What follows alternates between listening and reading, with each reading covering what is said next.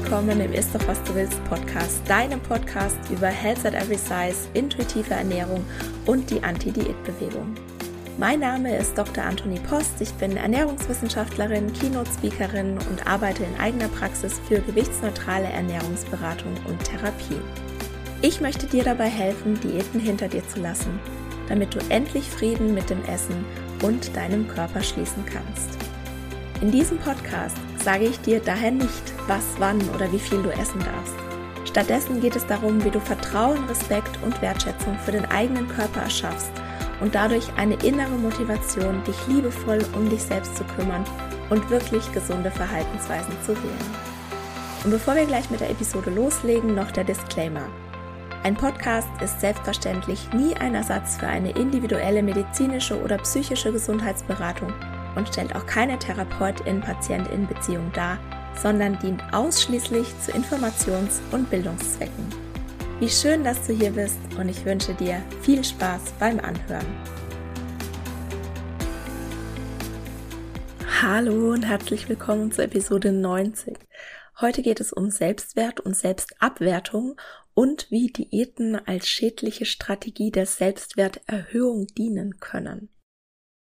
Petra und ich, wir wurden diese Woche interviewt und in dem Interview habe ich den Satz gesagt, hätte ich mit elf Jahren all das gewusst, was ich heute über Diäten weiß, hätte ich wahrscheinlich niemals eine gemacht und stattdessen lieber an meiner Selbstfürsorge und meinem Selbstwert gearbeitet. Ich glaube, ich habe das so ähnlich bestimmt schon auch mal hier im Podcast gesagt, das ist jetzt wirklich kein neuer Satz von mir, aber aus irgendeinem bestimmten Grund klingt der bei mir nach und zwar so richtig. Und besonders auch in Zusammenhang mit dieser Frage, die ich letzte Woche auch im Podcast thematisiert habe, erfülle ich gerade Bedürfnisse oder Erwartungen? Ich muss ganz ehrlich sagen, ich weiß nicht so genau, warum ich meine erste Diät gemacht habe. Oder vielleicht besser gesagt, es gibt nicht bei mir dieses eine Schlüsselerlebnis, das dann zu dem Entschluss geführt hat, ich verändere jetzt aktiv meinen Körper, indem ich weniger esse. Zumindest kann ich mich da nicht daran erinnern. Ich kann mich daran erinnern, dass ich schon sehr früh sehr hohe Erwartungen an mich hatte und dass ich nicht gerne ich selbst war. Und zwar habe ich da eine ganz bestimmte Situation im Kopf. Ich bäuchlings auf dem Teppich im Fernsehzimmer.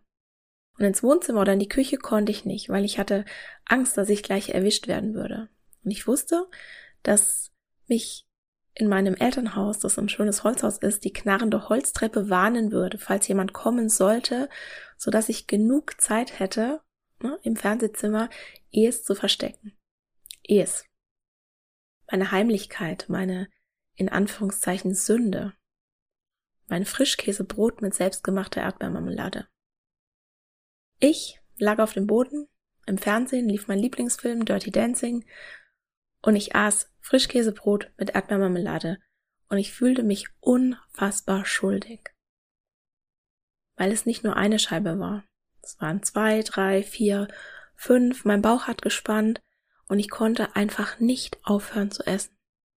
Ich war gleichzeitig wie erstarrt und völlig außer Kontrolle. Und dabei war ich doch die ganze Woche so brav beim Essen gewesen. Ich hatte so wenig gegessen, ich habe Mahlzeiten ausgelassen, ich habe mein Essen abgewogen, na, was man halt so tut. Und besonders jedes Gramm Fett. Das waren die 90er. Da war Fett noch böse. Und ich hatte mich so diszipliniert und stark gefühlt diese Woche, weil dieses Mal würde ich es endlich schaffen abzunehmen. Und ich wollte nämlich unbedingt so sein wie Baby in Dirty Dancing, so cool, so rebellisch und vor allem so schlank wie sie. Und stattdessen lag ich da auf dem Boden, stopfte Brote in mich rein und machte gerade mal wieder alles kaputt. So war die Szene früher. Und heute würde ich dieses verunsicherte Mädchen am liebsten in den Arm nehmen und ihr sagen, dieser Essanfall ist kein Zeichen deiner Schwäche, sondern eine ganz natürliche, gesunde und zu erwartende Reaktion deines Körpers auf die Restriktion der vergangenen Woche. Und was ich hier auch noch sagen würde, ist, du musst nicht versuchen, dich in eine liebenswertere Version deiner selbst zu hungern. Du bist genau richtig, so wie du bist. Und du darfst dich genau so lieben, wie du bist. Und damals konnte ich das nicht benennen, aber heute weiß ich, ich hatte ein geringes Selbstwertgefühl. Und das, obwohl ich ein extrovertiertes und auch selbstbewusstes Kind war. Ja, mir war damals auch nicht klar, dass jemand mit einem hohen Selbstbewusstsein einen geringen Selbstwert haben kann, weil ich habe das früher, also nicht nur als Kind, sondern bestimmt noch bis vor fünf Jahren, auch fälschlicherweise synonym verwendet. Und daher definieren wir jetzt nochmal eine Runde Begriffe rund um das Thema Selbstwert. Das heißt, ich lese jetzt mal eine Runde Definitionen vor. Selbstwert bezeichnet die Bewertung, die man von sich selbst, seinen Eigenschaften und Fähigkeiten hat. Er ist der Wert, den eine Person sich selbst zuschreibt und wird davon beeinflusst, wie sie sich selbst im Moment wahrnimmt und welches Bild sie selbst von sich in der Vergangenheit hat. Und dieser Selbstwert, der wirkt sich dann auf unser Verhalten und unsere Gefühle aus. Das Selbstwertgefühl ist nicht dasselbe wie der Selbstwert, denn es ist die Gesamtheit der Gefühle und Emotionen, die ich angesichts meiner Selbstbewertung erlebe. Also wenn ich einen hohen Selbstwert habe und dementsprechend eine positive Selbstbewertung, dann habe ich hauptsächlich angenehme Gefühle in Bezug auf mich selbst, beispielsweise Zufriedenheit, Stolz, Freude, Dankbarkeit, Gelassenheit, Liebe und so weiter. Und bewerte ich mich selbst negativ, dann resultiert es auch in negativen Gefühlen wie Schuld, Scham, Angst, Wut, Traurigkeit, Neid, Ekel, Verachtung, Hass. Der Begriff Selbstbewusstsein ist auch wieder was anderes und kommt von, wie der Name sagt, sich Selbstbewusstsein. Und das bedeutet im ursprünglichen oder vielleicht sogar philosophischen Sinne das Bewusstsein eines Menschen von sich selbst als denkendes und fühlendes Wesen. Und im Alltag wird Selbstbewusstsein aber eher gleichgesetzt mit der Überzeugtheit in die eigene Person und die eigenen Fähigkeiten, sprich sich bewusst zu sein, welche Fähigkeiten, Stärken und Schwächen man hat. Und Selbstbewusstsein wird häufig auch richtigerweise synonym verwendet mit Selbstsicherheit. Wenn es um die Überzeugtheit in die eigene Person geht. Und Selbstsicherheit entsteht dann in der Regel aus Selbstvertrauen das ist das Vertrauen in die eigenen Fähigkeiten, das durch positive praktische Erfahrungen weiter anwachsen kann. Also solche Erfahrungen, die uns in unseren Qualitäten bestärken. Jetzt habe ich noch ein Selbst. Das ist die Selbstakzeptanz oder die Selbstannahme. Und die wiederum beschreibt die akzeptierende Haltung der eigenen Person gegenüber. Sprich, sich so anzunehmen, wie man ist, mit allem, was man an sich mag und mit allem, was einem nicht an sich gefällt. Also Selbstakzeptanz ist nicht Selbstliebe, sondern die Haltung, so bin ich und das ist okay. So, und zu guter Letzt das Selbstmitgefühl. Das bedeutet, dass du auch angesichts deiner Fehler oder Unzulänglichkeiten freundlich und verständnisvoll dir selbst gegenüber bist. Und dich nicht hart verurteilst oder scharf kritisierst, was du nicht kannst oder nicht bist. Selbstmitgefühl bedeutet dir selbst in schwierigen Zeiten, wenn du scheiterst oder wenn du etwas an dir bemerkst, was dir nicht gefällt, in der gleichen unterstützenden Weise zu begegnen, wie du deiner besten Freundin oder deinem besten Freund begegnen würdest. So, und jetzt habe ich einen Begriff, der im Prinzip all das zusammenbringt. Und das ist die Selbstfürsorge. Selbstfürsorge bedeutet im Kern, sich Zeit für die Dinge zu nehmen, die uns dabei helfen, gut zu leben und die seelische sowie körperliche Gesundheit zu verbessern. Und ich habe eine schöne Definition von Dahl und Lugosch gefunden, die lautet, Selbstfürsorge heißt, sich selbst liebevoll und wertschätzend zu begegnen, das eigene Befinden und die eigenen Bedürfnisse ernst zu nehmen und aktiv zum eigenen Wohlergehen beizutragen. Und diese Definition, die mag ich so gerne, weil an ihr sieht man nämlich so gut, dass es zwei unterschiedliche Aspekte der Selbstfürsorge gibt, die aber Hand in Hand gehen. Zum einen ist es die wertschätzende Haltung sich selbst gegenüber und zum anderen ist es das aktive Handeln mit dem Ziel, das eigene körperliche und geistige Wohl sicherzustellen. So, das waren jetzt ganz schön viele Definitionen. Ich freue mich, wenn du noch da bist. Und jetzt fragst du dich bestimmt, was hat denn das jetzt alles mit Diäten, Fettfeindlichkeit und Gesundheit zu tun? Ja, wir könnten jetzt hier nochmal voll in die Theorie und Arbeit mit den Grundbedürfnissen eintauchen. Das ist übrigens ein großes, umfangreiches Kapitel in unserem Buch, das im September erscheint, aber an dieser Stelle muss ich es jetzt kurz machen, weil sonst wird diese Folge drei Stunden dauern. Um das jetzt alles zusammenzubringen, müssen wir uns nochmal die Bedürfnisse ansehen. Und es gibt jetzt viele verschiedene Theorien zu Bedürfnissen und eine ist nach Klaus Grave und der sagt, es gibt vier Grundbedürfnisse. Das wäre erstens das Bedürfnis nach Lustbefriedigung und Unlustvermeidung, zweitens das Bedürfnis nach Bindung, drittens das Bedürfnis nach Orientierung und Kontrolle und viertens das Bedürfnis nach Selbstwerterhöhung und Selbstwertschutz. Jeder Mensch trägt den Wunsch in sich, als in Anführungszeichen gut wahrgenommen zu werden. Ne, wir wollen glauben, dass wir wertvoll und fähig sind und wir wollen von anderen geliebt werden. Und wenn sich Menschen jetzt in ihrem Selbstwert aber bedroht fühlen, dann greifen sie zu mehr oder weniger hilfreichen Maßnahmen, um dieser Bedrohung zu entkommen oder zumindest den Schaden zu begrenzen.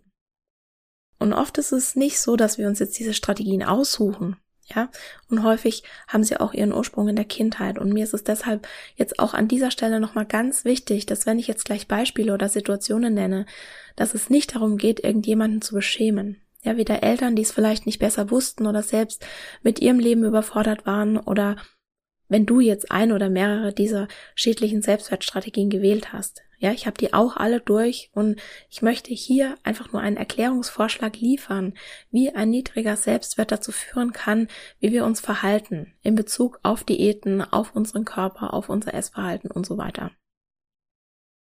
Also so viel vorweg. Jetzt zu der Frage, was machen wir, wenn wir uns bedroht fühlen? Wir kämpfen, wir fliehen oder wir ordnen uns unter.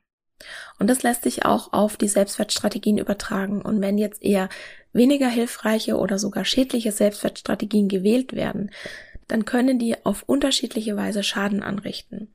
Und diese drei Kategorien, die sind die Selbstwerterhöhung, das entspricht dem Kampf, Bewertung vermeiden, das ist die Flucht oder Ertragen, das wäre dann das Unterordnen.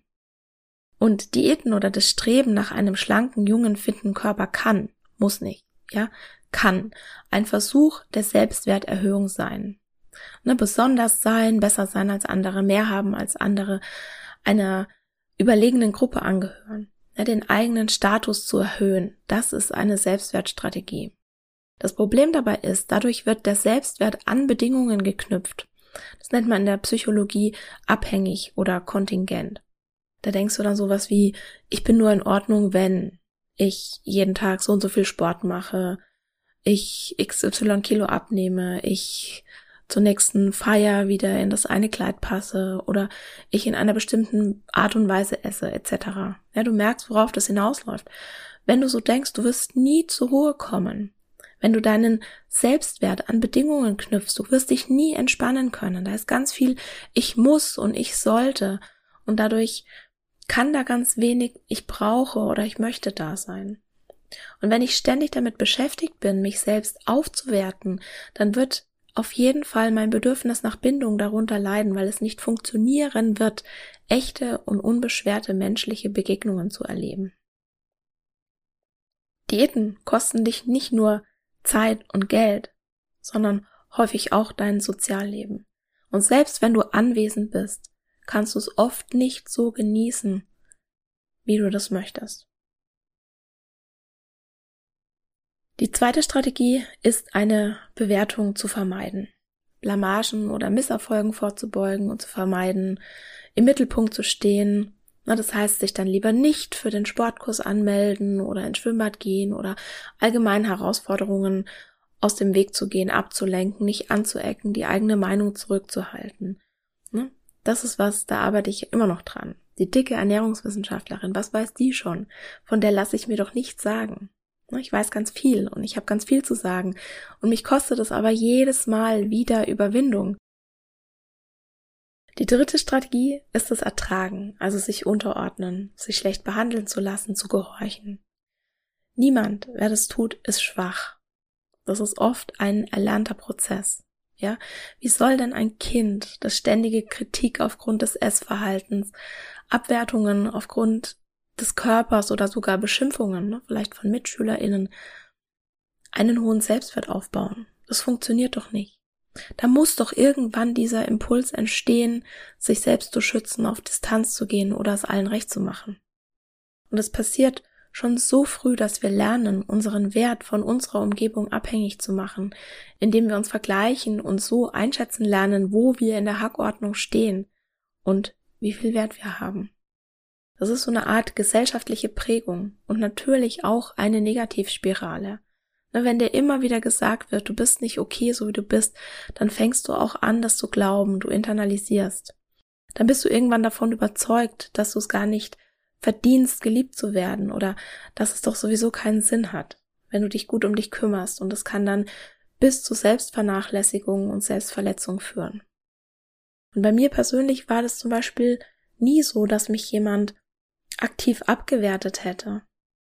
Ich habe eigentlich nur das nachgemacht, was meine Umgebung gemacht hat. Ich wollte meinen Selbstwert erhöhen, indem ich schön und schlank und erfolgreich bin und Leistung bringe und habe das alles sehr an Bedingungen geknüpft und ich bin überhaupt nicht auf die Idee gekommen, einfach mal ich selbst zu sein und einfach mich so anzunehmen, wie ich bin. Und ich wollte gar nicht authentisch sein, ich wollte gar nicht ich selbst sein. Ich habe mich mit anderen verglichen, ich fand andere toller, das waren meistens irgendwelche ja, Leute aus dem Fernsehen, irgendwelche fiktiven Charaktere, denen ich dann gerne nacheifern wollte und ich habe mir gar nicht erlaubt, ich selbst zu sein. Ich bin nicht auf die Idee gekommen, dass ich okay sein könnte, so wie ich bin.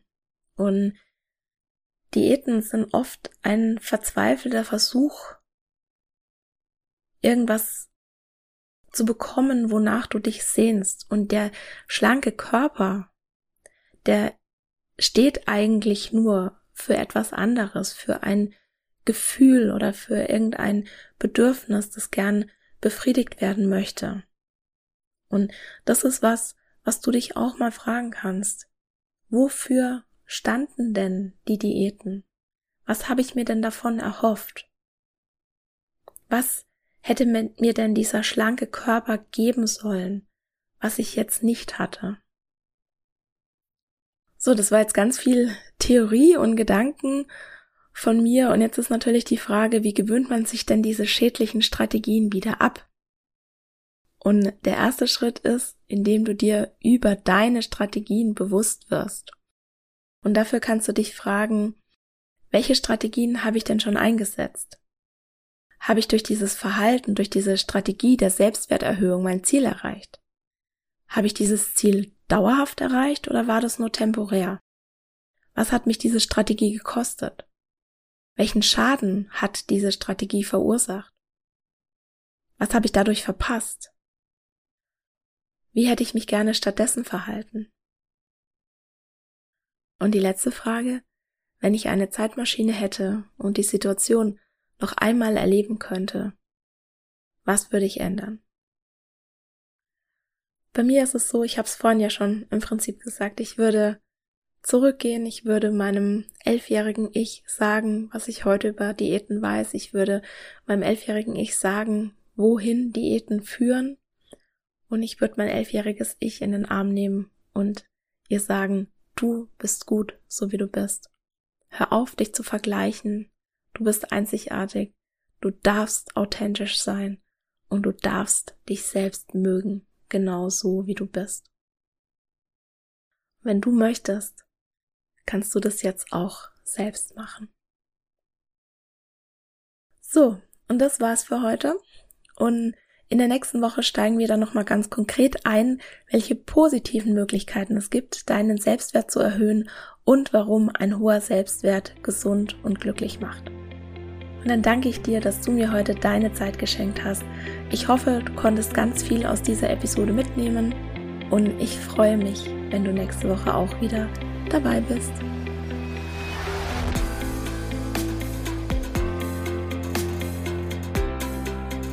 Und das war's für heute. Ich danke dir von Herzen fürs Zuhören und hoffe, dass dir die Episode gefallen hat und dass du ganz viel für dich mitnehmen konntest. Um wirklich Frieden mit dem Essen und deinem Körper zu schließen, ist es wichtig, dass du deine Bedürfnisse kennst. Eine Diät scheint auf den ersten Blick eine gute Möglichkeit zu sein, das eigene Bedürfnis nach Sicherheit und Kontrolle zu befriedigen.